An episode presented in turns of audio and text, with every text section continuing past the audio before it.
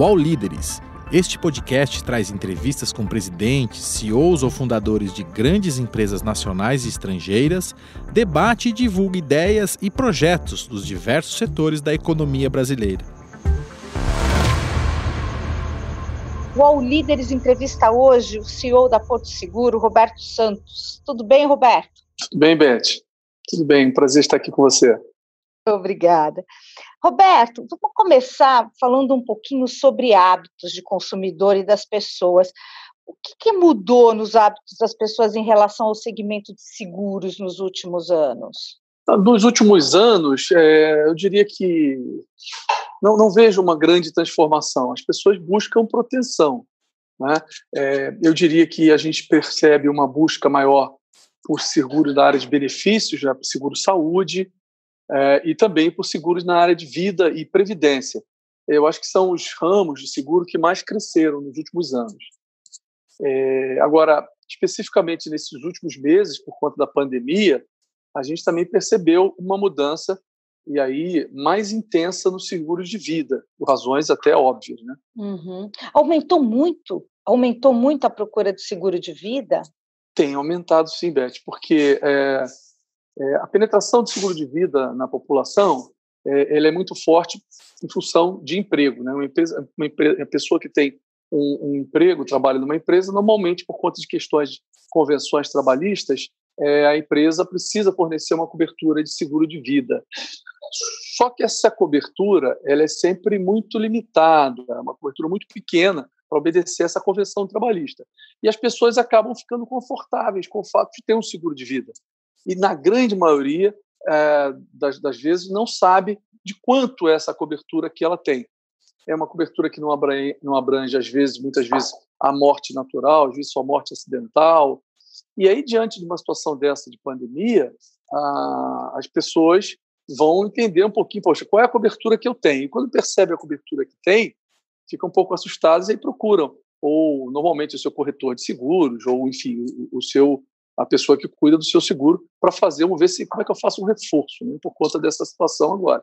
Então eu acredito que nos próximos nos próximos anos é, é, o seguro de vida no Brasil deve alcançar um outro um outro patamar. E a gente está falando de né, alcançar que patamar? Qual seria a porcentagem hoje e o que, que você imagina que as pessoas que, que vai crescer? A, a penetração ela é muito pequena, né? É, como eu disse, a gente tem muitos no Brasil, infelizmente, em da nossa situação econômica, um país ainda não desenvolvido, tem muita gente que tem subemprego, que não tem essa cobertura ainda.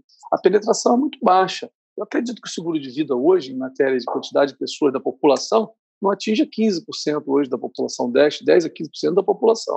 Então tem um espaço para crescimento do seguro de vida muito intenso, ainda mais se levar em consideração que parte dessas poucas pessoas que têm seguro tem uma cobertura muito limitada.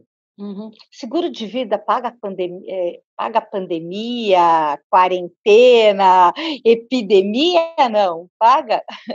É, vamos lá, esse assunto é interessante. O seguro de vida em todo o mundo, os cobertos seguros como um todo, eles não cobrem riscos de pandemia. Né? Não é uma particularidade do Brasil isso. Por quê? Porque a pandemia é algo que foge completamente a qualquer observação atuarial estatística e não consegue ser precificado. Quando você compra o seguro, uma seguradora não consegue saber quanto cobrar por uma cobertura como essa. Até porque ela é muito intensa, mas com uma frequência próxima de zero. Né? A última pandemia que tem tem décadas. Então é impossível precificar isso. Então, no mundo inteiro é assim. Uh, aqui no Brasil, o que, que aconteceu? Quando aconteceu o episódio todo, justamente, você veja, a penetração do seguro de vida é muito pequena. Nós não temos uma cultura do brasileiro de comprar seguro de vida. Né? E aí, quando acontece uma situação dessa, que vai atingir, infelizmente, uma, uma, uma, uma quantidade de pessoas de uma forma é, é, muito bruta, é, no momento que a pessoa imagina que ele tem seguro de vida há tantos anos, ele, ele vai entender que seguro não cobre isso, isso que eu estou explicando para você é difícil para a população entender. Então, o que, que nós fizemos? Nós, seguradoras, individualmente, cada seguradora é, fez suas contas, fez cenários de simulação, é, utilizamos, na verdade, é, é frequências já dos países onde a, a, pandemia iniciou. Basicamente, a gente usou muitos dados da Espanha e da Itália, né, é, para entender um pouquinho como é que isso estava penetrando na, na população. E aí fizemos simulações. Cada seguradora fez simulações nas suas carteiras para ter uma ideia se isso era uma coisa que quebraria a seguradora ou se era possível suportar. Né? Então, nós fizemos simulações e praticamente, se eu não me engano, 100% das seguradoras adotaram excepcionalmente cobrir. E tem uma outra particularidade também, Beth. Dificilmente, é, para a seguradora fazer uma negativa de um sinistro desse, a certidão de óbito tem que estar escrito que ele morreu exclusivamente por Covid-19. E você sabe que é muito difícil isso. A maioria da, das, das, das mortes que a gente verifica é insuficiência respiratória, às vezes aparece o Covid-19 junto com alguma outra coisa. Isto, no, do ponto de vista legal, judicial, não é suficiente para a seguradora fazer uma negativa. Então, diante desse quadro, de ficar discutindo na justiça isso, e uma questão também institucional para o futuro do seguro de vida, é, as seguradoras optaram por fazer a cobertura. Né? E foi curioso, porque já estava em trâmite, é, depois a gente ficou sabendo que, que entrou em trâmite, até depois entrou em trâmite um processo, um projeto de lei é, no Senado Federal para fazer seguradoras darem cobertura de vida. Só que todas 100% das seguradoras já tinham é, co coberto, né? Então, e, e, depois de já temos aí três meses, praticamente, que a gente vem acatando as coberturas, uh, pelo menos na Porto Seguro, o que a gente percebe é que o que aconteceu foram números inferiores ao cenário de estresse que a gente fez. A gente fez um cenário otimista, um cenário pessimista. O que a gente está percebendo é que isso está bem próximo do cenário otimista, quer dizer, não foi assim uma coisa tão grave, embora seja um número bastante significativo é, a, o impacto na, nas contas de uma seguradora. Tá? Uhum. Mas aí você está falando em relação ao, ao sinistro, né? O pagamento de, das de indenizações, Isso, né? Exatamente. Então, o, vocês estavam imaginando que talvez o impacto fosse muito maior pelo número de mortes é, de pessoas é, sinistras. Exatamente. Seriam... Quando quando tomamos a decisão de, aqui no caso da Porto Seguro, de pagar os sinistros, a gente imaginava que a gente conseguiria suportar o pior cenário que a gente calculou. Né? Mas, felizmente, o cenário é bem inferior ao que a gente havia calculado. Então, por conta de tudo isso, eu acho que o seguro de vida deve avançar muito. Voltando ao início da tua pergunta, nos próximos anos, eu acho que as pessoas vão perceber o significado realmente de ter uma proteção para a sua vida, né? É, então para sua família, então isso vai vai ficar muito importante. E essa ampliação da cobertura, você acha também que ela vai ficar para os próximos anos? Quer dizer, isso já vai ser porque os especialistas estão dizendo que talvez a gente tenha outras pandemias e outras situações. É, agora a gente tem uma experiência, né, Beth? Agora o cenário uhum. é diferente. Então, agora a gente sabe como precificar. Como infelizmente a gente teve a pandemia e a gente sabe como as frequências se comportam, então hoje é possível precificar daqui para frente. Então não vai ter problema. É, Estou falando pela minha seguradora. A gente vai incluir isso numa cobertura normal, porque isso agora daqui para frente vai precificar. Toda a discussão foi porque as seguradoras não haviam colocado isso no preço. Os segurados não pagaram para ter essa cobertura porque não tinha como calcular. Agora, infelizmente, a gente sabe como calcular. Os nossos atuários conseguem fazer essas contas. E falando de preço, então, quer dizer, é, a gente vai ter eh, daqui para frente um aumento na cobertura desses seguros de vida, de saúde, de carro, ou, ou, no carro, no caso, talvez uma diminuição. A gente, é, o consumidor, ele deve esperar por isso? É, o, o mercado de seguros ele, ele, é, ele é livre, né? É, o preço sempre varia de acordo da, com a utilização, falando assim no, no vocabulário leigo, né? de acordo com a utilização. Então, então veja só, no caso do seguro de vida, é, eu disse para você, o impacto foi muito menor do que a gente imaginava. Né? Então, o seguro de vida hoje é relativamente barato no, no, no, no país. E dificilmente a gente vai perceber um grande aumento no seguro de vida. Isso não vai acontecer. Porque o impacto, como eu te disse, é, pelo menos eu faço falar pela Porto Seguro, mas eu sei de colegas de outras empresas que o cenário é muito semelhante. Então a gente não imagina o seguro de vida ter um grande impacto. O seguro de automóvel, especificamente, é, eu diria para você que nos dois primeiros meses de isolamento, a gente percebeu sim um nível de mobilidade menor. Né? Então, principalmente nas grandes capitais, houve uma circulação menor de veículos é, nas grandes cidades. E isso fez com que as frequências diminuíssem. É, de novo, o mercado de automóvel especificamente, ele é muito competitivo. Né? Cada centavo que uma seguradora consegue de espaço, ela coloca no preço para poder vender mais. Né? Então, o que aconteceu foi que o preço de seguro se eu comparar de dois meses, três meses atrás para cá, ele caiu praticamente 10%. Por quê? Isso já se refletiu no preço, isso é muito rápido. Né? Então, isso é dinâmico. É, no seguro de automóveis, a gente percebeu uma diminuição, é, mas veja você, as frequências já estão voltando praticamente ao mesmo patamar anterior ao isolamento. Né? No mês de, de, de junho, por exemplo, em julho, a gente percebe uma, uma frequência já de sinistros próxima das frequências. Frequência é a relação entre a quantidade de carros segurados e a quantidade de batidas e roubos e tal, né? Quantidade de sinistros que nós chamamos. Então, essa frequência já está muito próxima do que era antes. Na verdade, o isolamento social já reduziu muito, né? As pessoas estão circulando. Mesmo no isolamento, saem de carro para ir no supermercado. É, o, o receio das pessoas já passou um pouco. A circulação está muito próxima, principalmente nos grandes centros. Né? São Paulo e Rio, então, está é, muito próximo do normal já. E aí, naturalmente, esse preço que diminuiu, no tempo ele vai acabar voltando, porque vão acontecer mais sinistros, mais pessoas vão bater de carro e o preço vai se equacionando, porque a competitividade, como eu te disse, é muito grande. Então, toda vez que alguém tem um espaço, diminui preço. Uma seguradora tem espaço, diminui o preço. Mas quando falta também, ela precisa aumentar para que essa, essa situação seja equilibrada. Agora, durante a quarentena, dizer, vocês fizeram alguma pesquisa ou vocês têm algum dado que mostre, por exemplo, que diminuiu o roubo de carros no país ou nas grandes capitais? Sim. É, o, o, roubo de automóveis no Brasil, nas grandes capitais, nos últimos dois anos tem reduzido bastante. E isso já vinha se refletindo nos preços também, tá? Se você vê o preço de hoje comparar com os dois anos atrás, o de automóveis, ele era muito mais caro justamente por conta dessa queda de roubo. Isso é cíclico, existem ciclos. Né? É, o roubo também, durante esse período dos dois primeiros meses do isolamento, ele também caiu e ele acabou também, essa redução acabou ajudando também nesse desconto, esse desconto médio, isso não é linear, tá? Tem carro que rouba menos, região que tem mais roubo, isso tudo acabou influenciando nesse desconto que eu te falei de 10%. Então, houve uma redução sim, já vimos numa uma, uma descida de queda, e, e, isso caiu mais ainda durante os dois primeiros meses de isolamento. E, de novo, já depois de maio, a gente já percebeu a situação voltando para a realidade anterior ao isolamento. Uhum. Eu, eu, fico pensando aqui, o seguro de carro, né, cada vez, e aí antes da pandemia a gente já vinha observando isso, as pessoas estão usando uh, vários tipos de mobilidade, e o carro que era uh, né, a rainha do, do, do, dos jovens, todo mundo queria tirar carta e ter um carro, hoje em dia as pessoas estão buscando outras mobilidades.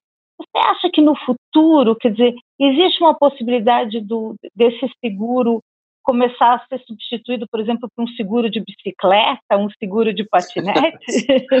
é, nós também temos seguro de bicicleta, tá, Beth? O seguro também faz seguro de bicicleta, mas veja, é, a gente vinha percebendo já há alguns anos, realmente, uma mudança no comportamento das pessoas, isso não é específico do Brasil, em que a pessoa sai um pouco uh, do conceito de querer a posse para o uso. Né? Então, não necessariamente eu quero ter, ser dono de um carro. Né?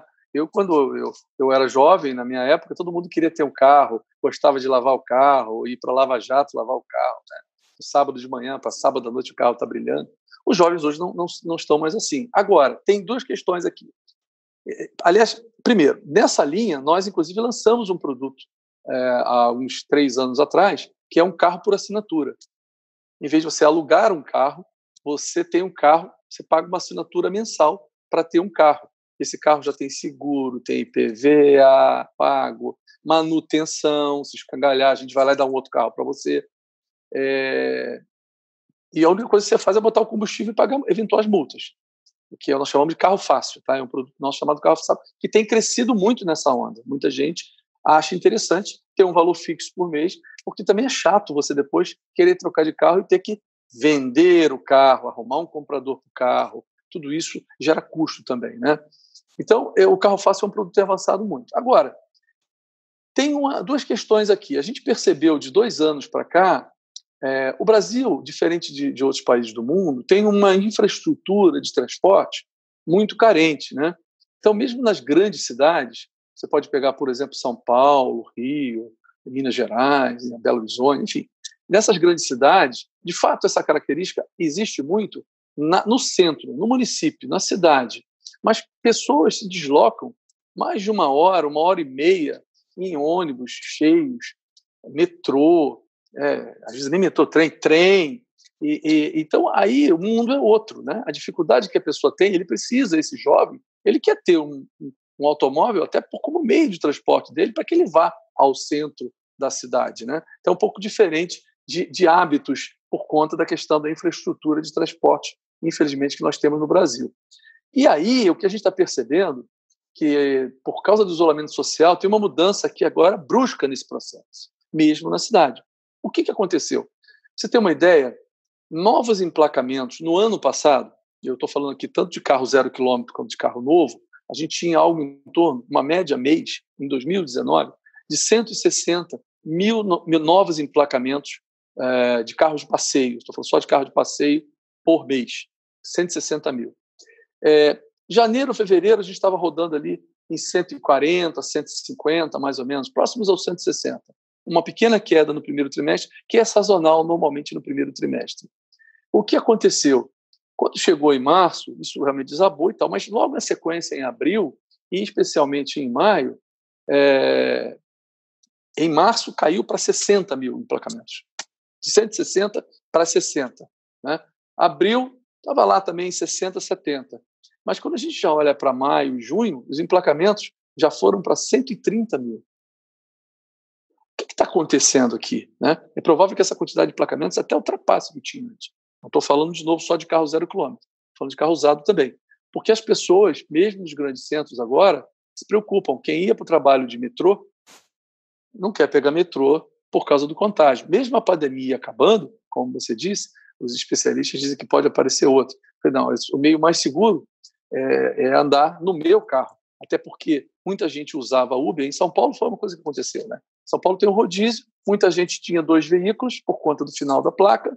Quando, uh, de uns três anos para cá, isso foi reduzindo com o surgimento do Uber, principalmente, né? É, 99, carros por aplicativo em geral, as pessoas passaram a deixar de ter um segundo carro, vende o segundo carro e no, no outro dia ele vai de Uber ou vai de táxi. Né? A gente está percebendo que por conta da pandemia está mudando. As pessoas não estão querendo mais andar de Uber e andar de táxi. Né? É, contágio, do perigo do contágio. Então, isso eu acho que é, um, é uma mudança de comportamento que vai ficar, que fica por conta da pandemia, tá? Isso influencia diretamente no nosso business, que é no business de seguro, especificamente na sua pergunta, no seguro de automóveis. Bacana. Qual é o maior desafio hoje da indústria de seguros aqui no país? É, o maior desafio da indústria de seguros no país é, é é, implantar realmente, fazer com que o brasileiro tenha cultura de proteção. Eu acho que esse é o grande desafio de muitos anos nossos. Né? Mesmo o seguro de automóveis, que é um seguro que tem um risco é, muito visível, as pessoas, ó, preciso fazer o seguro porque meu carro pode ser roubado. Né? Ou pô, bater com o carro, eu vejo acidente de carro toda hora. Então, as pessoas contratam o seguro. Mas, mesmo assim, a penetração é muito baixa, 30%, 35%, 25%, 35% dos carros que circulam na cidade têm seguro. E aí, uh, às vezes a gente pensa assim, ah, porque o seguro é caro e um carro mais velho, o preço para fazer o seguro é caro. É fato. Só que o mercado tem criado novos produtos mais baratos, com coberturas um pouco mais restritas, para conseguir penetrar nessa, nessa parte da população que não compra. Mas mesmo assim não tem tido o sucesso que precisava. Né? É, mas tem uma questão de cultura. Existem gente, pessoas que compram, por incrível que você possa imaginar, tem gente que cobra um carro zero quilômetro e não faz seguro. Assustador, não é? Mas é verdade. Então, é uma questão cultural. E aí eu estou falando de automóveis, mas quando você vai para seguros, por exemplo, seguro residencial, né, é, as pessoas pouco contratam. Né? Às vezes, um gerente de banco aborda o cliente durante uma campanha para ele fazer o seguro, ele contrata, o corretor procura é, no ano de campanha, mas é um seguro que dificilmente alguém levanta de manhã e fala assim: hoje eu vou fazer o seguro da minha residência, vou procurar o meu corretor para contratar um seguro. Não fazemos, é uma questão cultural. Né? É, e é curioso, né, porque isso já aconteceu comigo algumas vezes. Você mora num prédio e acontece um incêndio no seu prédio ou num prédio vizinho. Né? E eh, muitas pessoas sabem que eu, eu trabalho em seguradora, e aí, quando isso acontece, durante uma semana, duas semanas, encontro um amigo e, que mora no prédio e fala assim: Roberto, poxa, você, você mexe com o seguro, né? Eu queria fazer o seguro do meu apartamento. Por quê? Por causa da presença, da proximidade do risco. Né? Então, essa questão da cultura do brasileiro de só contratar proteção na iminência da proximidade do risco é que é o grande desafio nosso para que a indústria de seguro é, fique maior. Em outros países, a participação do seguro no produto interno bruto é absurda, né? No Brasil, é, a gente tem avançado muito, é verdade. A gente aí, talvez há 10, 15 anos atrás, não alcançava 1% do PIB. Né? Hoje nós temos reservas da ordem de mais 1 trilhão e 200 milhões. Já somos hoje alguma coisa em torno de 5% do produto interno bruto. Mas você tem países desenvolvidos que esse número vai a 15% do produto interno bruto. Então, seguro é uma indústria muito poderosa é, para a constituição de riqueza para uma nação. Então, o grande desafio nosso dos seguradores no Brasil é mudar essa questão da cultura, da, da questão da educação, de proteção para maior aquisição, maior proteção do, do seguro. Né? Tem uma coisa, Beth, que é linda quando você, às vezes, é, é uma pessoa, às vezes, contrata um seguro de vida é, e falece, e a família nem sabia, o chefe da família contratou um seguro de vida, ele falece, a família não sabe, nem sabia que ele tinha seguro de vida, né? e aí fica sabendo, mas é o desespero que a família ficou sem a, a, a renda que o pai da família é, trazia, o estudo dos filhos estavam naquele momento comprometidos, e aí tem uma indenização para receber da seguradora, e tudo fica resolvido. Né? Então, isso é uma coisa muito linda, é um papel muito importante é, para, para, para, para a questão do seguro. Né? No mundo inteiro é assim. Qual é o perfil desse cliente que faz seguro aqui no Brasil? Quem é ele? Ah, tem várias, várias figuras, né? várias pessoas que nós chamamos que contratam seguro. Né? É, vai mudando o tipo de seguro de acordo com a pessoa que compra seguro. Normalmente, uma pessoa que compra um seguro com um capital muito elevado, é, naturalmente, uma pessoa que tem uma renda, um patrimônio maior. Né? Uma pessoa mais. Normalmente, as classes C e D normalmente não contratam seguro. Só tem um seguro se ele trabalha numa empresa e ele tem uma cobertura por conta daquilo que eu te expliquei da convenção trabalhista. Seguro residente normalmente é, é uma pessoa que tem um seguro de automóveis e o seu corretor é, o ofer ofereceu o seguro para ele. Então, é um desses 30% que tem carro e contrata seguro. Então, acaba limitando muito. Mas vai variando. Hoje em dia, o seguro tem penetrado nas classes C e D também, mas com capitais menores, tem produtos mais baratos. Então, nós estamos trabalhando para ter produtos mais, mais baratos justamente para isso hoje. Por exemplo, na Porto Seguro, nós temos um produto é, que nós chamamos de é, Azul Leve. Azul é a linha de seguros mais baratas da Porto Seguro. E é mais barato, é o mesmo padrão de qualidade, mas não tem todos os serviços agregados que o produto Porto Seguro tem, de automóvel, por exemplo. Você pode comprar um seguro de automóveis, se a sua geladeira escangalhar na tua casa, a Porto Seguro manda um prestador de serviço uniformizado para consertar a sua geladeira, televisão, máquina de, máquina de lavar, que escangalha para caramba, por sinal. Né? É, então, isso é um perfil de cliente que compra esse seguro. Mas tem um outro que fica um pouco mais caro. Então, compra da Azul Seguros que não tem esse, esse serviço. Tá? Por isso é um 20%, 15%, 20% mais barato. Só que a gente, para penetrar mais daquelas pessoas que mesmo assim não conseguem encontrar, nós lançamos um produto chamado Azul Leve. Por quê? Porque a cobertura de assistência que tem no Azul normal, de um guincho, um reboque para tirar de um lugar e levar para o outro, já a distância é mais limitada, a quantidade de vezes que você pode usar o guincho é menor, não é a mesma quantidade. Com isso, você fica com produtos mais baratos. Então, você penetra numa classe C, já é, com esse tipo de produto, né? E a gente não está satisfeito com isso. A gente quer criar produtos mais baratos ainda, né? Tentando, estamos estudando alguns, até sair do forno alguns produtos aí nessa linha de serem seguros, um, produtos mais acessíveis, né? Então, o seguro não é um, um, uma, uma questão cara hoje. Existem opções no mercado para todas as classes sociais. É, essa é, esses produtos vinculados ao, ao, segmento de serviços, acho que a Porto Seguro foi pioneira nisso, né, em colocar é, é, você agregar serviços à cobertura do seguro. Você acha que isso é uma tendência no mundo todo? Deixa eu explicar para você. Por que, que nós fizemos a, a, essa. A Porto foi a pioneira em, em colocar serviços agregados ao seguro? É, é justamente nessa, nessa tentativa, é, até de sucesso, conseguimos avançar bastante, para as pessoas contratarem seguro, de mudar a questão da cultura. Porque antigamente você fazia um seguro de automóveis para o carro ser roubado ou para o carro bater.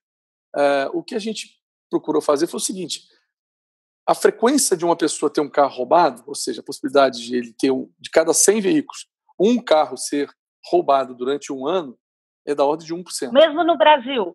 Mesmo então, no Brasil. pessoas são impactadas. Mesmo no Brasil.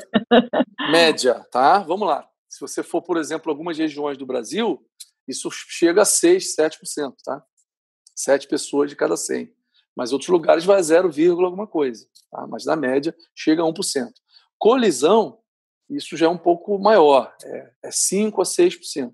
Então, no total, você teria aí algo em torno de 7, 8 pessoas de cada 100 utilizando os serviços de uma seguradora durante um ano. Né? A, gente acha que, a gente achava que isso era muito pouco. Então, que nós chamamos de ponto de contato, aquele momento em que ele, ele comprou o seguro, é uma pólice, é um contrato seguro, que é um papel que ele deixa em casa. Né? E no dia que ele precisa, que ele vai sentir o que ele pagou valeu a pena. Né? É, só que eram poucas pessoas impactadas com essa experiência. Né? Então, a gente queria gerar mais experiência. Por esse motivo, a Porto foi pioneira em criar serviços agregados ao seguro. Né? Há, há muito tempo atrás, é, nós tínhamos no Brasil, as seguradoras não ofereciam serviço de guincho de reboque. As pessoas contratavam automóvel clube ou touring clube. Lembra disso? Você tinha uma assinatura de touring clube, uma mensalidade você pagava. As seguradoras resolveram que deveriam implementar isso junto com o seguro de automóveis. Para quê? Porque as pessoas enguiçam mais com o carro do que batem com o carro. Então elas iam ter mais experiência das seguradoras. Daí a gente avançou também para a experiência na residência da pessoa, né? consertar a geladeira, que também escangalha, para poder gerar experiência. E avançamos no seguro residência também, também tem experiência nisso, os seguros empresariais também têm serviços de assistência agregados. Isso é uma tendência é, do Brasil, é, não é muito comum é, no mundo. Né? Eu, quando viajo, eu tenho conversa com colegas de outras seguradoras do mundo afora, eles ficam surpresos com o que a gente faz aqui. Né? É, até porque também, por exemplo, nos Estados Unidos, a mão de obra é mais difícil para esse tipo de coisa, né? É, nós mesmos do Porto Seguro já pensamos, em, já tivemos convites, já, muitas conversas para trabalhar em outros países. Hoje a gente tem até uma empresa no Uruguai, né? Porto Seguro do Uruguai. É o único país onde a gente opera fora do Brasil. Mas, por exemplo, pensamos em trabalhar nos Estados Unidos, mas a dificuldade de ter mão de obra especializada, treinada, e é uma mão de obra muito cara. Então, essa conta, você agregar esse serviço, esse custo no preço seguro, inviabilizaria a contratação do seguro, ficaria caro demais. Ah, normalmente as pessoas trocam. É, a nossa mão de obra diferente. é um pouco mais barata, então, em relação ao, aos outros países. É isso que. Isso, isso é que viabiliza. Exato. Pode ser, em outros países, sim, é possível que seja, mas é, é, não, é, não é usual em outros países ter essa característica brasileira de ter tantos serviços agregados aos seguros. Uhum. Perfeito.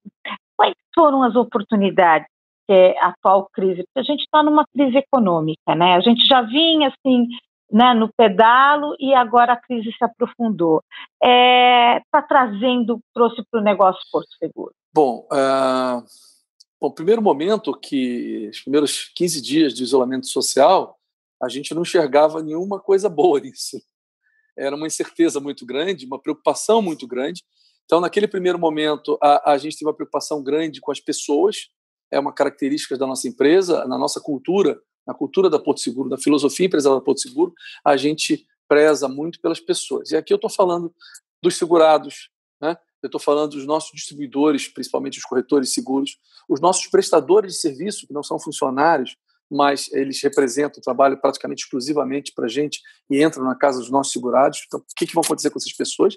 E também com os nossos funcionários. Né? Então, no primeiro momento, a gente fez foi bom, ter que botar os funcionários em casa. Foi a primeira coisa, né? porque não tem como o pessoal continuar pegando ônibus e vir para o trabalho e trabalhando todo mundo junto. Isso para a gente foi um pouco até mais fácil do que talvez de outras empresas, porque a gente já tinha uma experiência de pelo menos uns 5, 6 anos de trabalho em home office.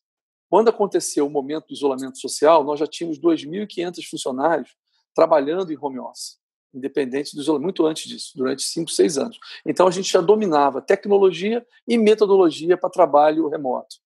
Então, em uma semana, a gente conseguiu botar é, 95, 98% do nosso quadro em casa trabalhando. Então, em nenhum dia a gente deixou, deixou de emitir um seguro, ou seja, de vender um seguro, de pagar uma indenização, de atender um segurado, um sinistro, um serviço, uma assistência. A companhia não parou nenhum dia. E, mas naquele primeiro momento, será se vai dar certo? Né? Era uma incerteza muito grande. Cuidamos também é, é, dos nossos prestadores de serviço. Então, por exemplo, eles ganham por demanda de serviço, só trabalham para Porto Seguro. E aí as pessoas não estavam andando de carro, não enguiça carro. Se não enguiça carro, não chama eles, então eles não têm receita. Poxa, mas esses caras não podem morrer, né? Ficar sem receita. Nós levantamos nos últimos três meses qual era a renda média deles e a gente fez um adiantamento para garantir nos próximos meses esta receita de adiantamento de serviços futuros, para que eles ficassem tranquilos, para poder continuar fazendo os serviços dele com, com, toda total tranquilidade e com total proteção. Doamos máscara para eles, temos treinamento de como usar álcool gel. Naquele momento ninguém sabia muito disso, mas a gente se preocupou com a saúde deles também. Bom, e também nos preocupamos com os nossos distribuidores também, que, poxa, vai diminuir a quantidade de pessoas comprando seguro. Eles ganham comissão de corretagem, se não vende, não ganha. Então, nós abrimos linha de crédito para os corretores. Né? Nós temos uma financeira própria, Porto Seg, abrimos uma, uma, um, um, empréstimo subsidiado para eles, uma linha de crédito para qualquer corretor que trabalhasse com a gente. Fizemos também uma outra prática, tem gente que cancela seguro. Muitas vezes o corretor recebe a comissão dele antecipada. Então, se cancela o seguro, a gente vai lá e estorna o, a comissão. O que, que a gente fez? A gente segurou, postergou o, estorno das comissões para não diminuir a receita deles naquele momento também. E para os segurados, o que a gente fez naquele momento? Bom, primeiro, o que acontece com o preço? O preço caiu, como expliquei para você, e as renovações, os contratos que seriam renovados, o que, que nós fizemos? Em hipótese alguma, o preço vai ser maior do que o preço que ele pagou no ano passado. Né? Ele pode ser menor do que no ano passado, mas não não passaria do preço. E é o que a gente está praticando até agora. Então, nós tivemos essas preocupações todas, com, com, até com o entorno nosso. Nós ficamos num, num complexo no, no, centro da cidade, em Campos Elíseos, em São Paulo, na, na, cidade, na cidade de São Paulo, no bairro de Campos Elíseos, uma área até um pouco pobre lá, a nossa empresa, todos os nossos prédios ficam por ali. E tem muito comércio em volta e poucas indústrias, né? E a gente tem circulando por ali, no mínimo, só de funcionários, colaboradores diretos, 10 mil fora o pessoal de população de corretores, prestadores de serviços que circulam naquele ambiente. Então, tem uma série de comerciantes, comerciantes que dependem da Porto Seguro estar funcionando. Restaurantes, manicures, cabeleireiro, lavanderia, enfim, uma série de comércios que dependem da gente. E como a Porto praticamente fechou as portas, está né, tá trabalhando todo mundo remoto, o que, que acontece com esses caras? E aí a gente também, a gente se aproximou deles, a gente colocou na nossa intranet uh, vouchers desses, desses comerciantes para que nossos funcionários foram, foram estimulados a comprar antecipadamente serviços dos, dos comerciantes, para gerar receita para eles, para que depois, quando voltasse, eles já tivessem como usar os serviços já pagos, entendeu? Para poder gerar receita, para os caras não quebrarem, né? Para poder, então, cuidou também ali do, do entorno. Agora, é claro, a gente teve também uma perda, e tem até agora uma perda de receita, porque as vendas de seguro diminuíram, do outro lado, alguns tipos de seguro caíram um pouco nos dois primeiros meses, como nós explicamos as frequências seguros, que é o lado positivo, mas que isso já praticamente voltou. Como a receita também já está voltando, né? É, e também, acho talvez a maior lição, que seria a tua pergunta aqui, o maior aprendizado, o maior, o maior legado que fica para a gente aqui, foi dessa história do trabalho remoto. Né? Nós temos hoje 13 mil funcionários e uma série de prédios para ocupar todas essa, essa, essas, pessoas, essas pessoas todas. E a gente está chegando à conclusão de que o que a gente achava que era uma quase uma experiência de ter 2 mil pessoas trabalhando remotamente, a gente vai ter uma quantidade maior de pessoas trabalhando remotamente. A gente já concluiu que a gente não vai colocar 100% do nosso quadro remotamente, mas a gente vai trabalhar com um modelo híbrido em que pessoas uh, vão fazer rodízios. Às vezes, alguma pessoa trabalha segunda e sexta no escritório, uh, terça, quarta e quinta fica em casa, aí a outra fica segunda em casa e quinta. Então, com isso, a gente vai diminuir espaço é, e, e, sendo assim muito pragmático com você, Beth, a gente vai ter um, um custo administrativo menor para manter a companhia. Uma coisa é você tem que estar cafezinho, é, mesa, computador, espaço físico, vale transporte, tudo isso com uma quantidade menor de, de, presença física na companhia, a gente vai trabalhar com custos menores. Né? Isso é, um, é, uma, é uma, coisa importante que vem. Mesmo viagens, Beth, veja você, era muito comum a gente falava até, falava, ah, fazer um bate-volta. Fazer um bate-volta o quê? Tem uma reunião no Rio, você sai de São Paulo, pega um avião, vai no Rio e faz uma reunião e volta. Esquece, né? Quer dizer, bate-volta já era, né? Bate-volta já era. Então, isso são despesas. Tal. Isso é bom, no caso, para mim, indústria, mas para a indústria de aviação é muito ruim, né? Imagina pegar um voo na ponte aérea, você sabe quanto era o custo de uma passagem aérea, fila, é difícil você antecipar voos, os voos estavam lotados e tudo. Isso vai mudar muito, mas algumas indústrias vão se beneficiar de redução do, da utilização disso aqui. Tem coisas boas aqui, né, de fazer reuniões remotas, como a gente está fazendo, mas também nem tudo pode ser remoto.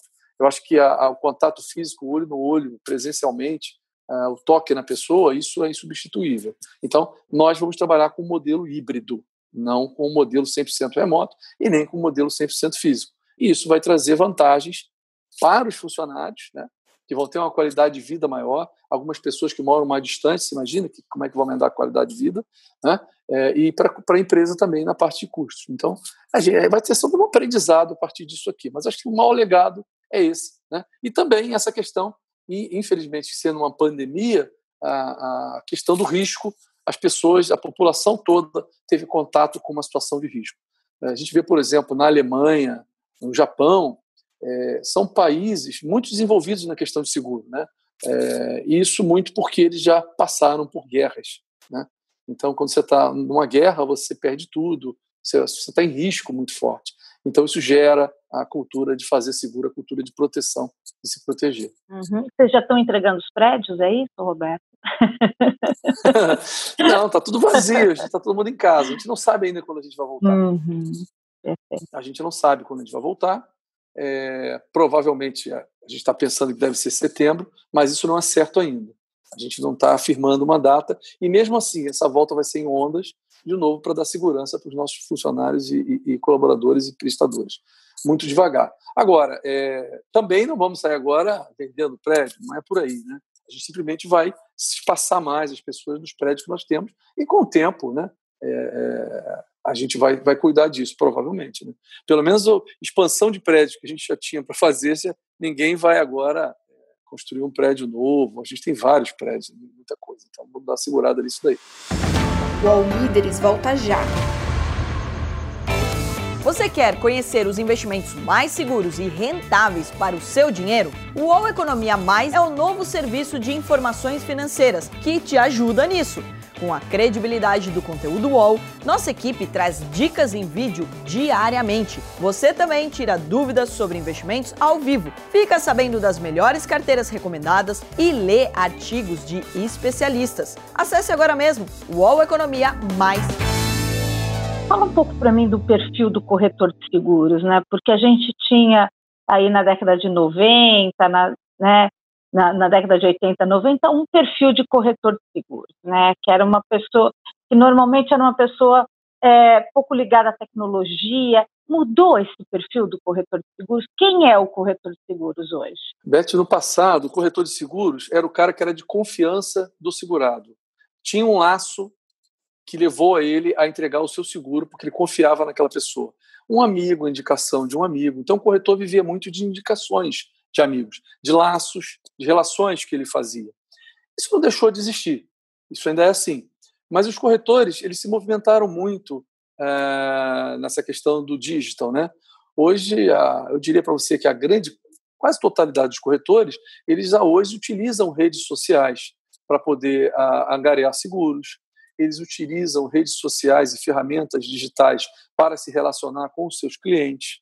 Eles avançaram muito, né? É, não, não.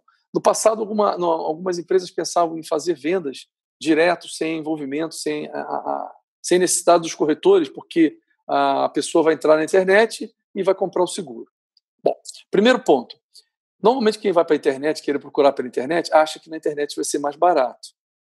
Mas, na verdade, tem um negócio chamado CAC, que é custo de aquisição de cliente.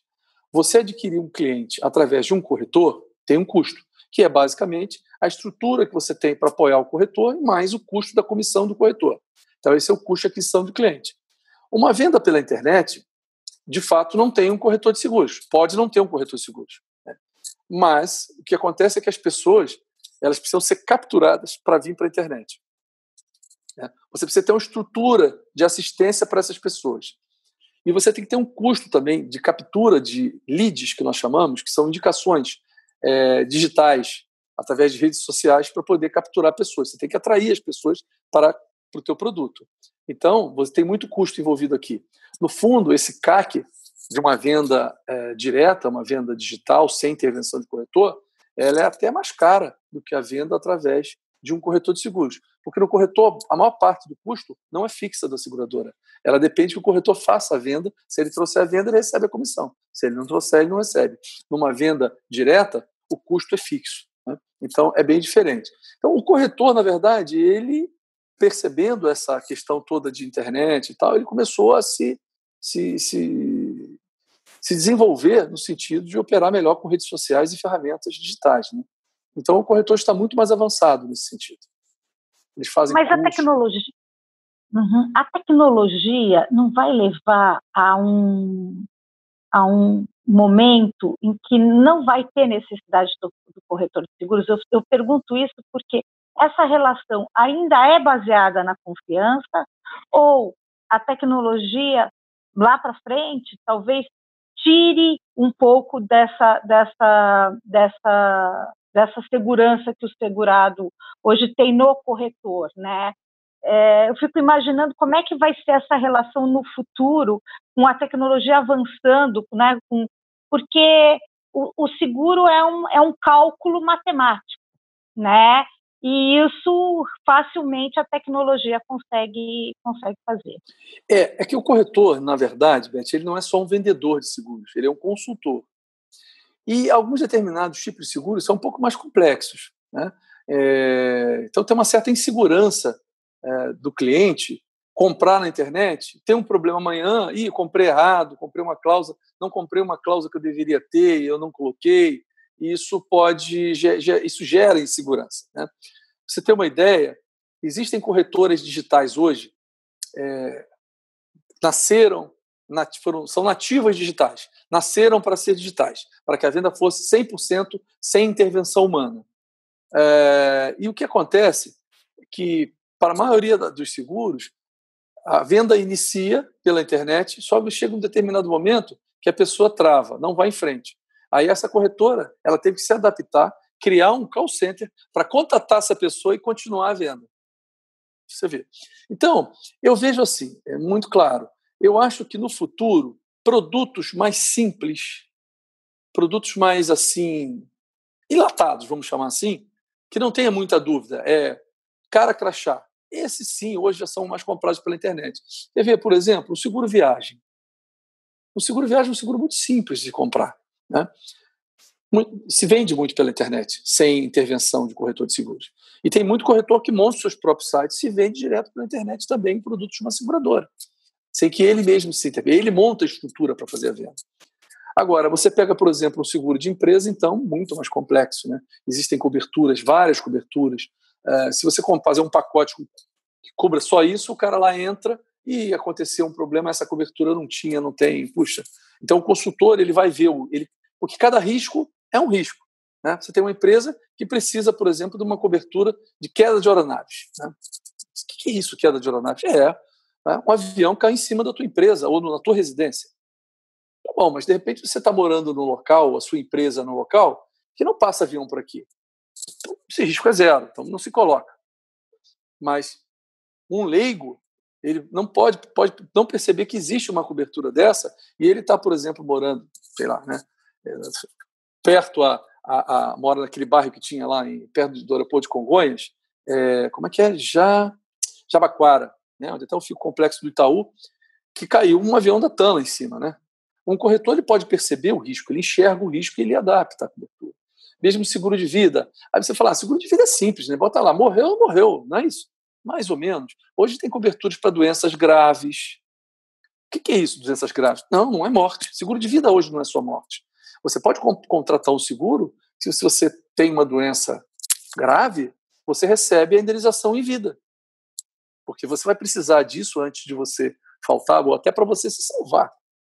Ter acesso a um hospital de primeira linha, a um tratamento de primeira linha, e o seguro de vida hoje cobre isso. Então, uma pessoa pode entrar na internet, dificilmente ele vai conseguir enxergar isso tudo. Um corretor não, o corretor vai conseguir te explicar isso aqui. Por mais que a gente já, a indústria já tem hoje inteligência artificial, a indústria de seguro já usa muito isso, já usamos muitos algoritmos né, para poder identificar essa pessoa mora naquele bairro, aquele bairro, na residência dele, passa um avião em cima, então oferece para ele essa cobertura porque ele precisa dela. A gente já faz isso, mas não é a mesma coisa do que o corretor falar para ele e convencer ele disso. Né? É, a gente percebe isso. Hoje a gente consegue fazer via inteligência artificial, mas as pessoas acabam comprando só aquilo que é básico. E no momento de uma utilização do seguro não ter a cobertura, isso é um risco E às vezes depois até conta a própria instituição de seguro. Ah, eu faço seguro, mas que eu precisei não me pagou. Entende? Então o corretor ele cumpre essa essa lacuna aqui. Ainda muito, durante muitos anos, eu acho que o corretor ainda vai ter espaço. Agora, o corretor, ele, aquele corretor que continua sendo o corretor do passado, que só cultiva laços de amizade, e em função disso ele acha que vai continuar sobrevivendo, ele não vai. Porque tem uma outra característica aqui também, é uma questão de sobrevivência, Beth. A tecnologia, ela também traz a eficiência operacional.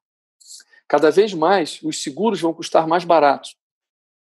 Os seguros serão mais, mais baratos. Então, as seguradoras e os corretores precisam ser mais eficientes. Precisam ser mais eficientes para ter menos despesas administrativas para serem mais competitivos. Então, quem não for eficiente não vai ser competitivo. E aí vai ficar no caminho. Vamos falar um pouquinho de seguro-saúde, de telemedicina. Sim. Porque eu sei que vocês começaram a fazer a telemedicina e agora ela está aí popular no mercado. Verdade, verdade, verdade. É, como é que está a questão da telemedicina com a Porto Seguro? Isso, isso é, o, é o nosso novo normal? O que, que vocês estão pensando sobre isso? É, a, a telemedicina já é uma realidade no mundo há muitos anos. Né? A gente já acompanhava isso em muitos países. Uh, na maioria dos países, a telemedicina ela é oficial. É, é, não é só falar com o médico. Né? Você tem tecnologia embarcada hoje, que é aplicativos é, que permitem fazer exames com mais propriedade. Hoje é possível, através de um celular, medir a temperatura da pessoa, medir o grau de oxigenação da pessoa, através de aplicativos de celular um médico do outro lado falando com você, você com o teu celular, você baixa um link, através desse link você bota o celular na tua frente, uh, teu rosto, desenho do teu rosto, oxigenação, tudo é possível fazer via celular com o médico do outro lado. Isso já é utilizado no mundo. E aqui no Brasil, a gente vem encontrando dificuldades. Né? Vem encontrando dificuldades porque o Conselho Federal de Medicina entendia que isso era proibido, não recomendava os médicos que utilizassem. E aí, por N outras razões. Né? Ah, com o advento da pandemia, ah, muitas seguradoras já estavam, vamos dizer assim, com, com pilotos de telemedicina, não na sua em todo o seu potencial, como eu disse para você, mas basicamente é, um, um, retorno de um médico. Então, imagina o seguinte: a gente fez lá, a gente tem o, nosso chama Alô Saúde. Então, por exemplo, nós começamos um piloto lá atrás, há três anos atrás, três, quatro anos atrás, é, para crianças, né? Quer dizer, uma mãe, começamos inclusive com os nossos funcionários. A gente fez o seguinte: normalmente, uma, quem, uma mãe que tem um filho de menos de 7 anos, ela trabalha, ela chega de noite em casa, que hora que o filho vai ter febre, que a garganta vai arder? De noite. Na hora que ela chegou cansada do trabalho. E ela tem que pegar o filho, né, botar dentro de um carro, circular na cidade, que é sempre perigoso, entrar no hospital, que é um local onde tem muitos vírus rodando, né? e depois voltar para casa, perder um bom tempo de sono e tudo. E às vezes não é nada demais, é uma virose e receita um remedinho, né? Normalmente é assim. Então a gente começou a usar para as funcionárias da, as funcionárias da companhia com filhos de até sete anos, né? Na parte de sete da noite às sete da manhã, a gente colocou telemedicina à disposição dos funcionários para fazer um teste e foi um sucesso total, né? É, 90% que o médico ele fazia isso, né? essa consulta. Se ele percebesse que era algo mais grave, ele falava, pessoal, olha, vá para o médico, para o médico, para a clínica mais próxima de você, tal, já, já inclusive orientava para ela para ela ir. Né? E a gente percebeu que 90% das ligações que a gente recebia, a gente resolvia, de, de cada 100, 90 a gente resolvia. Né? Então funcionou muito bem. Mas, de novo, era uma coisa ainda em teste, era só um aconselhamento, não era uma consulta. E agora, com a questão da pandemia, é, o Ministério da Saúde acabou autorizando a utilização da telemedicina. Então, isso aí, é, naquela tua pergunta que você fez, é um dos legados que fica para o seguro de saúde, porque é eficiente, né? é bom para o cliente do outro lado, para o segurado, a pessoa que está com o problema, é bom para o médico também, né? Para o profissional, e é bom também para a seguradora e é bom para a sociedade como um todo. Por quê? Porque fica mais barato, o preço do seguro vai diminuir por conta disso. Né? Então, isso é algo que veio para ficar, é um legado realmente da, da pandemia. Uhum. O custo do seguro-saúde ainda é muito alto. Sim. Né? Quer dizer, a gente tem é, algumas, alguns, uh, alguns seguros assim para pessoas, dependendo da idade, é, que passam os milhares de reais. Então, por isso o acesso à saúde hoje da população é, passa a ser o SUS. Sim. Né? Grande parte da população hoje utiliza o sistema público. Eu queria que você eh, falasse um pouco sobre a questão do Estado mínimo, a questão do SUS. É, o, o, Estado deve é, continuar gerenciando saúde e outras áreas, não. A iniciativa privada deve assumir algumas áreas. Como é que você vê isso? Beth, esse assunto é complexo e eu vou ter que falar um pouquinho para explicar isso daí, tá? É bem, bem, bem interessante essa pergunta. Infelizmente, a sociedade é, não, não tem assim a ideia de, de como é, por que, que as coisas são caras, né? É, o, o que, que acontece? Existem várias frentes, várias responsabilidades para o seguro ser caro. E, não só o seguro, o custo da saúde ser caro no Brasil. Vamos esquecer seguro, porque eu estou incluindo aí o SUS. É, eu dividiria em três passos. O primeiro é desperdício. É desperdício, né? Hoje, você vai num médico porque você estava com algum problema, mandou você fazer um exame de sangue, você vai lá, faz o exame de sangue, traz para o médico, ele olha o exame de sangue, te encaminha e tal. Por alguma razão, daqui a 30 dias, é, você precisa é, ir ao médico novamente por outro, outra razão. Esse médico, se precisar do exame de sangue, pode ser que aquele exame de sangue é, estivesse, eles, eles, na maioria das vezes, exames estão válidos, mas ele não tem acesso ao seu exame e ele pede para você fazer outro. Só para você ter uma ideia, 60% dos exames que são feitos no país não são sequer retirados dos laboratórios. Não existe uma grande rede integrada de exames, porque existe um negócio chamado sigilo médico. Ninguém pode ter acesso a um exame que você fez. A gente entende e é correto. Mas se você autorizasse, qual é o problema? Então, se todos os exames fossem feitos no país, estou falando de não de seguradora, estou falando de seguradora, de SUS, de tudo. Se isso fosse por um único enorme banco de dados, e esse banco de dados, o médico fosse te atender, ele joga o teu CPF, Dona Beth, você autoriza a ter acesso ao seu, seu, seu prontuário clínico? Consultas que você fez, que médico você fez? Isso não existe em lugar nenhum, está tudo solto. Não existe um banco de dados para isso. Então, isso aqui é uma oportunidade imensa, enorme, de redução de custo de saúde no nosso país. Esse é o primeiro ponto. O segundo ponto é a questão, ah, especificamente, aí de, eu não estou falando nem de exames agora, mas na parte de, de cirurgias. Né? É, nós chamamos de OPMEs. São órteses, próteses e materiais especiais. Se você vai fazer uma cirurgia, dependendo da cirurgia, você pode precisar de alguma coisa para o joelho, ou um parafuso para colocar na sua coluna, numa cirurgia de coração, uma coronária, você precisa botar um estente, ou três estentes, ou dois estentes. Então, isso, quando uh, esse custo é enorme, enorme. É, você ter uma ideia, um, os fabricantes normalmente é, são, são estrangeiros, são internacionais, e o custo que sai uh, de um fabricante nos Estados Unidos e chega no Brasil, estou é, falando de 10 vezes mais caro. Tá? E as seguradoras, o SUS, também pagam esse custo. E não conseguem sequer, eles conseguem negociar com o distribuidor no Brasil, mas, não, mas eles são impedidos de comprar direto do fabricante no exterior, porque a, Anvisa não, permite isso, a, a lei brasileira não permite isso. Então, de novo, muito dinheiro na mesa aqui novamente. Isso encarece demais o custo. É, um terceiro motivo também é a questão de novas tecnologias. Tá? Veja você que a gente está agora com uma, um projeto de lei é, que está para sair, em que os medicamentos, é, esqueci o nome agora, é é que eu não sou médico, né? É difícil para mim guardar esses nomes todos, mas tem é, um, um, tipo de medicamento contra câncer que é via oral. Ele tem um nome específico. Esses medicamentos são medicamentos ultramodernos. É, normalmente, eles não são nem comprovadamente eficazes ainda. Uma boa parte deles sequer é autorizado pela Anvisa, ou seja, é uma coisa que você não poderia nem usar, que você não sabe o risco. Muitas vezes sequer são autorizados pela autoridade similar à Anvisa nos Estados Unidos, às vezes, mas um médico te autoriza, olha, usa isso aqui porque isso aqui vai ficar muito bom. Com alguns interesses, enfim, N coisas. É, e aí a seguradora não paga, porque isso não está autorizado. Né? Não tá, faz parte do rol de medicamentos autorizados. É, e aí o cara fala, pô, mas a, é, o médico avisou, a seguradora não vai pagar, você vai ter que pagar o seu bolso. São medicamentos, para você ter ideia, um tratamento de um paciente com isso aqui por ano, estamos falando de um milhão de reais, tá? Com, com um negócio desse.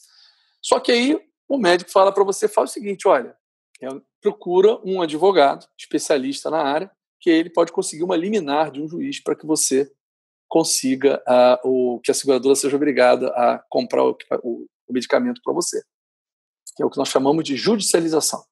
Que, de novo, não é só conta seguradora, né? Tem também no SUS, tudo. Né? Tudo acontece, isso tudo que eu estou falando. É, só esse medicamento que eu estou falando, essa brincadeirinha aqui agora, esse projeto de lei que está tramitando, é, ele diz que ah, todo medicamento deste daí, se passar pela Anvisa, se está aprovado pela Anvisa, a segura imediatamente tem que pagar, tem que estar tá coberto. Se a Anvisa autorizou, tem que estar tá coberto. Só que isso não foi precificado, isso é muito caro. Vai encarecer mais ainda o seguro. E, de novo, não são comprovadamente eficientes. Às vezes são menos eficientes, são experimentais, até do que outros medicamentos. Então, a pessoa pode ser curada sem aquilo. Eu estou falando da questão especificamente do câncer, mas tem outros, outros, uh, outras é, doenças também.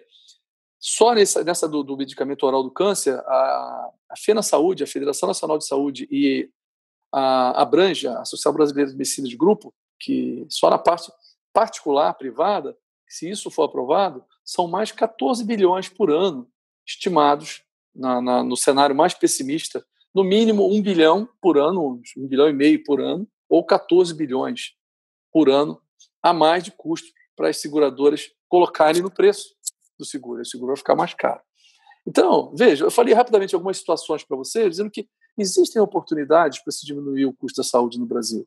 Né? A questão, eu falei alta, eu acho primordial que você tivesse um banco de dados único, que tivesse um prontuário de cada pessoa, respeitando inclusive o sigilo médico das pessoas.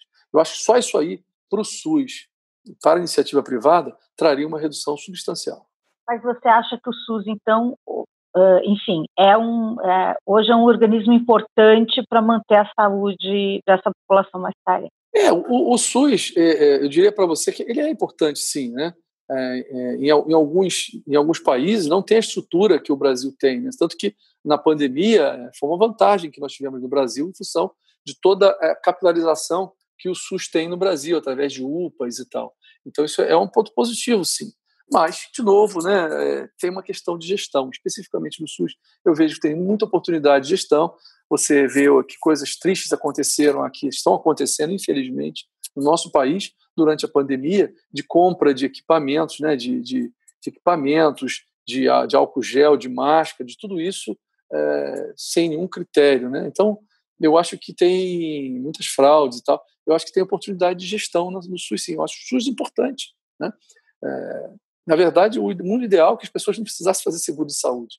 O seguro saúde tem que ser algo, alguém que quer algo mais, que quer um plus, e não uma necessidade básica como hoje é. Hoje, uma pessoa que não tem, eu pago, você falou, eu pago o plano de saúde para meu pai e minha mãe, é, alguns milhares também de reais por mês. Né? É porque se, inclusive, se eu não tivesse, meu pai já tinha morrido, meu pai teve um AVC, se ele não tivesse um plano de saúde, não sei se estaria entre nós hoje. Porque é uma necessidade básica hoje ter um plano de saúde privado. Isso está errado. O SUS deveria ser a, a prioridade básica da pessoa, é, é, é, é, fornecer a, a, saúde básica para as pessoas. Mas, infelizmente, a gente tem um problema de gestão no, no, no país. Né? E aí o, o, o, seguro privado acaba tendo que, que suprir essa necessidade básica. Infelizmente, muita gente não tem recursos para comprar, porque é caro. E é caro por tudo isso que eu estou explicando para você. Como é caro para o SUS. Por que, que falta dinheiro também? Falta no SUS porque é caro e o governo acaba não tendo recursos para alocar lá. Uhum. Então, a saúde é cara. Eu queria que você falasse um pouquinho sobre reforma. Uh, uh, quais são os pontos principais que o país tem que uh, pensar na reforma tributária e numa reforma administrativa? É, eu acho que o problema do, do, do, do país, eu acho que é a, o tamanho do Estado. O Estado ele, ele é muito grande, ele é muito pesado, ele é muito caro. Então, isso acaba se transformando, é, esse custo, em, em tributos. Não tem outra forma de sustentar essa máquina não ser através de tributos. Né? Então, essa é uma parte. Então, não é só uma necessidade, necessária, da minha visão, uma reforma tributária. É, porque, por mais que você mexa, vai ter que ter o dinheiro para pagar aquilo tudo. Então, primeiro, eu acho que você precisaria ter uma reforma administrativa para que o Estado tivesse um tamanho menor. Eu acho que é, é, é algumas, algumas coisas estão acontecendo nesse sentido, mas acho que tem muito trabalho para ser feito por aí ainda, diminuir o trabalho do Estado. No que diz respeito à reforma tributária, eu acho que é, é, é, é, primordial que a gente tenha isso em curto e médio prazo, sabe? Dentro de uma empresa hoje, para você ter uma ideia, Beth, você tem uma quantidade enorme de impostos, de tributos. Você tem tributos federais, tributos municipais e tributos estaduais. O tamanho do nosso país, a quantidade de municípios que a gente tem, cada lugar é uma alíquota diferente. Né? O mesmo imposto, ele, ele num estado ele tem um peso, no outro estado a alíquota é outra. Né? Você imagina isso dentro de uma empresa, a quantidade de pessoas que você tem hoje, de sistemas, para só para você calcular quanto é que você tem que pagar, sabe? Então, é, na, na, nossa empresa, por exemplo, a gente tem uma quantidade de pessoas absurda. E olha que a gente tem muita tecnologia embarcada para isso. A gente gasta muito dinheiro com softwares poderosíssimos para poder fazer esse trabalho todo. É de uma complexidade, né? E mesmo assim, às vezes a gente fica vulnerável à visita de um, de um fiscal e acha que você, não, nesse caso aqui, você deveria ter recolhido por lá, né, de tamanha complexidade. Então, eu vejo com bons olhos, por exemplo, essa, não vou entrar no mérito aqui do valor das, das alíquotas, mas diminuir a quantidade de tributos, diminuir a quantidade, e se de alguma forma a gente conseguisse padronizar mais a quantidade, facilita. Por exemplo, a gente tem algumas situações, inclusive na a gente estava é, tem uma, uma, um projeto de lei que, que prevê, inclusive, recolher tributos é, muitas vezes onde o risco está. Então, por exemplo, a minha empresa está em São Paulo. Então, eu recolho imposto por onde a empresa está. Mas se eu fiz uma venda em Roraima, eu deveria, se o segurado que comprou o seguro, ele comprou, por exemplo, na internet ou através de um corretor de São Paulo. Então, a operação foi feita em São Paulo. Mas não, deveria ser através de onde a pessoa mora. Olha a complexidade de você. Então, eu acho que a reforma tributária também, ela, é, se não acontecer logo, vai matar o país, sabe? Na minha visão. E, e como é que a política interfere no, nos negócios? Bom, a, nós somos apolíticos, Beth. A gente não se envolve nesse, nessas questões, né? É, não temos paixões sobre isso. A gente quer o melhor para o país, sempre, né? Esse é o que a gente quer. Então a gente evita, evita escutar essas coisas, é, a gente não, não, não, se posiciona com relação a isso, uh, e a gente torce para que o país é, encontre o seu caminho. Né? É, então, nessa questão das reformas, a gente acha que é importante, independente de qual é o, o partido que está tomando conta do país, alguém tem que fazer o que precisa fazer de melhor para o Brasil. Perfeito. É, eu queria falar um pouquinho também. Existe algum seguro? É, quais são as curiosidades de seguros que vocês já fizeram e que, assim, é, é, saíram completamente fora do padrão de, de, de, tipos de seguro que você faria em algum momento. Tem alguma curiosidade? Ah, aqui na nossa empresa, na Porto Seguro, a gente não tem muito isso de fazer seguros tão diferentes assim, né? Nós somos uma, uma empresa mais voltada para seguros de varejo, massificados e tal, né? Não somos muito de fazer seguros muito específicos, mas tem seguradoras que fazem, né? Por exemplo, é, tem muita seguradora que faz seguro, é, colocar uma modelo, colocar o corpo dela no seguro, esse tipo de coisa, isso existe, né? Mas não é uma coisa assim que tenha tanto volume, tão, tão, tão diferente, não. É, eu, eu, por exemplo, eu, eu, trabalhei numa seguradora uma vez, isso pode poder acontecer, está na Porto Seguro, né? Fomos fazer o seguro de um prédio, seguro de condomínio, né? O seguro do prédio, não dos moradores, mas da estrutura comum do prédio. E esse prédio fica até perto da minha, da, da, da, minha, da minha casa. E aí o prédio, o condomínio, tinha uma obra de arte, uma escultura que ficava na rua, na frente do prédio. Né? E o valor da escultura era, era razoável. E aí a gente não aceitou o seguro por conta do risco que era muito grande da escultura. Né? E aí o corretor insistiu bastante, o cliente insistiu, queria que fizesse e tal. E na época a gente deu uma sugestão de fazer o seguinte: olha, constrói em volta da obra um jardim com algumas plantas espinhosas, sabe? Que dificulte as pessoas terem acesso à, à, à, obra. Né? O vandalismo seria reduzido. Isso nós chamamos de mitigar o risco. A gente não, não ninguém vai conseguir fazer aquilo. mas nós mitigamos o risco. Isso já tem para mais de 15 anos e até hoje eu passo em frente do prédio e a obra de arte está lá direitinho. Que bom. É. Fala uma coisa para mim também sobre educação. É, como é que é, como é que a gente como é que a gente tem como é a gente faz para melhorar a educação no Brasil? Quais seriam os, né, quais seriam as suas sugestões? É, até para profissionalizar mais a mão de obra hoje, porque eu imagino que vocês tenham grande dificuldade aí de uma mão de obra profissionalizada. É, especificamente na Porto Seguro, a gente desenvolve muito os funcionários. A gente tem quase que uma universidade é, na empresa para formação é, dos funcionários, né? Então a gente ajuda também na formação acadêmica.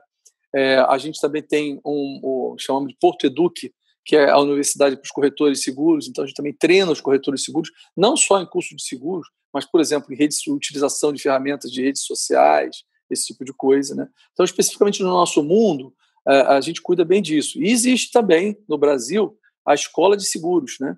A Escola de Seguros é uma entidade que forma profissionais para o mercado de seguros. Hoje qualquer pessoa tem acesso a fazer um curso de seguros no mercado. Né? Com relação à educação em geral no país, eu acho que isso passa por reconhecer o trabalho, tem que ter um investimento forte né, em educação na, em professores. Né? Você tem que treinar professores, você tem que remunerar bem os professores.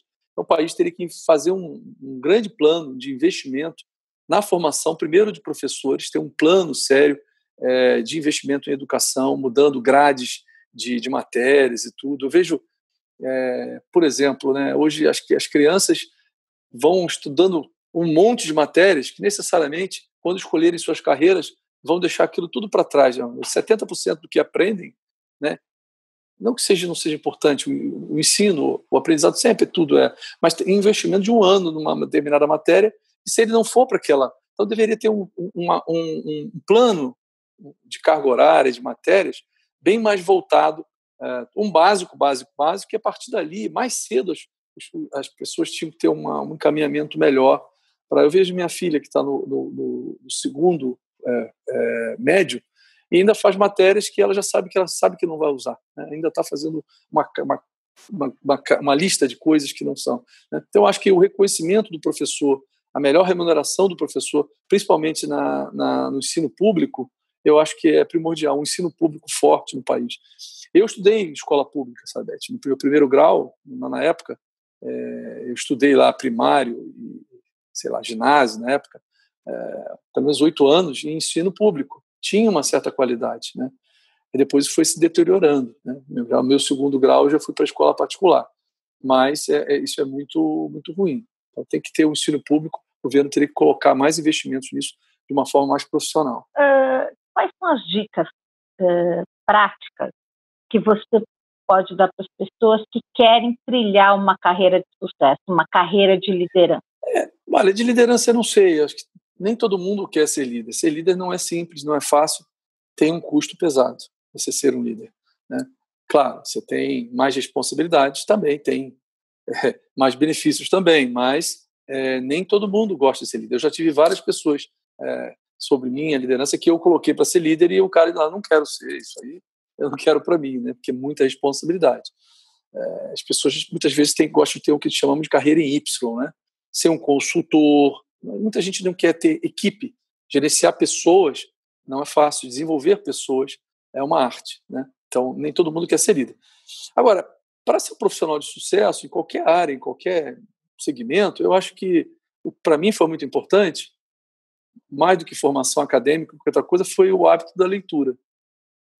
Então, eu acho que ler é, foi fundamental para mim e é até hoje. Estou sempre lendo muito, vários tipos de, de, de, de, de linhas de leitura, né? E, e, acho que isso é fundamental. A leitura ajuda muito no seu vocabulário, é, principalmente no seu é, pensar de uma forma desestruturada, de uma forma aberta. Acho que a leitura te leva a um outro patamar. Eu acho que é a dica que eu, que eu sempre dou é a questão da leitura. E, Roberto, para a gente terminar, eu queria que você falasse para mim qual a expectativa para esse final de 2020 e qual que é a tua expectativa para 2021? É, 2020, é, é, é, eu acho que a gente vai ver aí, no, no, principalmente no quarto trimestre, um, que essa crise está vindo em ondas, Beth. Primeiro, é, nós tivemos o problema de não tinha álcool gel. Né? É, até a Porto Seguro participou de um projeto junto com, com a Raizen e com a Natura. Pra, a Raizen fabricava álcool gel, não tinha como entregar e invasar.